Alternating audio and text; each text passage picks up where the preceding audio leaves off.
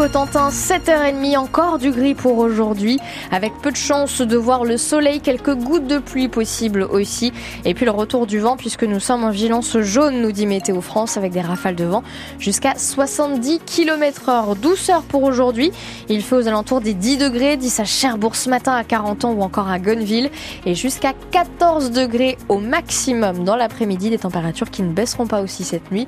On fait le point sur votre commune dans quelques minutes. 7h30, les infos. Jacqueline Fardel, 2023 a été une année noire pour les mal logés. Le nombre de sans-abri a doublé en 10 ans et 4 millions de Français vivent dans des conditions indignes, dit la Fondation Abbé Pierre dans son dernier rapport. 12 millions de Français en situation de fragilité, par exemple du fait de la précarité énergétique, parce que le logement, c'est un quart de la consommation d'énergie en France et pour certains, ça devient très compliqué alors que les prix du gaz comme de l'électricité continuent de grimper. Compliqué aussi parce que de nombreux logements sont de véritables passages thermique. 50 000 logements concernés dans la Manche, euh, se classer F ou G dans les diagnostics de performance énergétique. Une des solutions donc, c'est la rénovation. Témoignage ce matin de Patricia Thomas Babin. Elle habite dans le centre-ville de Coutances, une maison de la reconstruction qu'elle a fait rénover en 2022, Lucie Tuilé.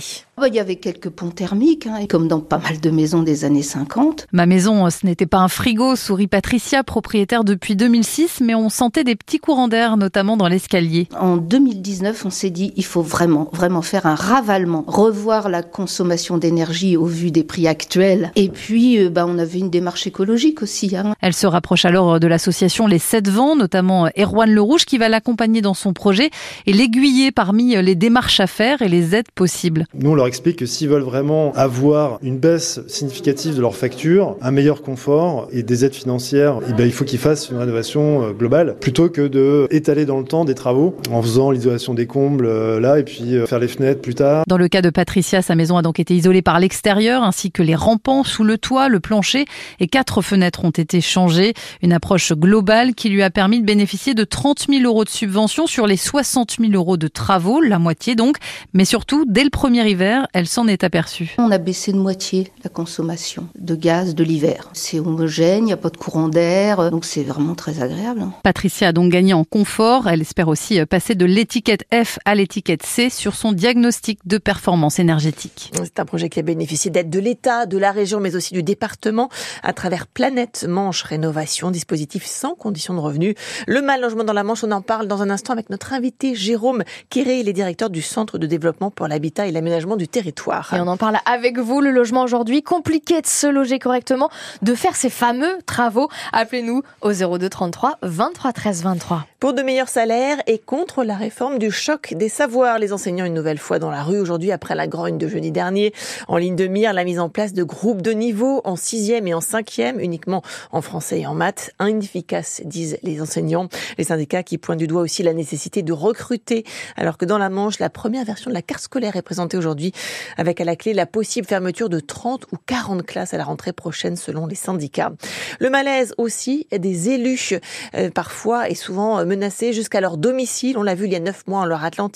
Le choc provoqué par la démission du maire de Saint-Brévin-les-Pins, dont la maison a été attaquée, comme celle quelques mois après du maire de la Haye des Roses pendant les émeutes de l'été. Alors comment renforcer la sécurité de nos élus? Une proposition de loi étudiée cet après-midi dans l'hémicycle de l'Assemblée nationale.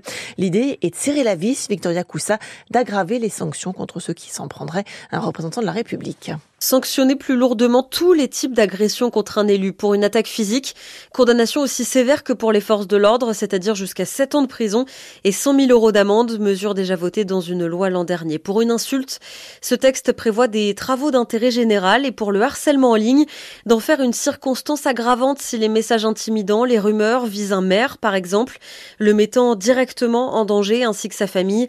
Si des menaces pèsent bien sur lui, s'il est la cible d'un de ses habitants, l'État devra assurer sa protection et celle de ses proches, comme pour tout candidat à une élection. Des élus qui seront en cas d'agression directement informés de leur procédure judiciaire en cours dans un délai d'un mois. Une prise en charge financière est aussi prévue, comme les restes à charge médicaux ou une assistance psychologique. Le choc au Royaume-Uni, le roi Charles III à l'écart de la vie publique. Le palais de Buckingham a annoncé que le roi était atteint d'un cancer sans préciser la forme. Le palais de Buckingham, euh, d'habitude très discret sur la santé des monarques, l'a annoncé hier soir. C'est la reine Camilla Et William qui vont représenter la monarchie auprès du public. Plus d'écran, moins de sexe. C'est l'équation du jour. Alors qu'on essaie de suivre la journée internationale sans portable aujourd'hui, un sondage IFOP sur la sexualité des Français assure que ces derniers font de moins en moins l'amour. En 2024, 24% des Français n'ont pas eu de rapport sexuel au cours de l'année passée, un pourcentage qui n'était que de 9% en 2006. Et parmi les raisons pointées, eh bien la concurrence des écrans qui s'immiscent les vilains jusque sous la couette.